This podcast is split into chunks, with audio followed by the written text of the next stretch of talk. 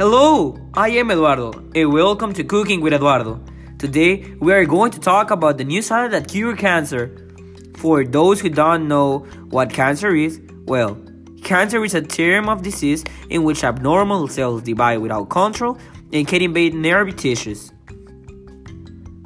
A salad that we discovered that cure cancer is a cauliflower salad. The cauliflower helps to cure cancer because it has antioxidants that help you to prevent those cell mutations.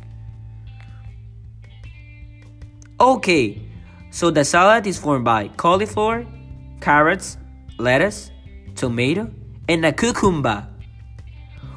All the ingredients are very nutritive.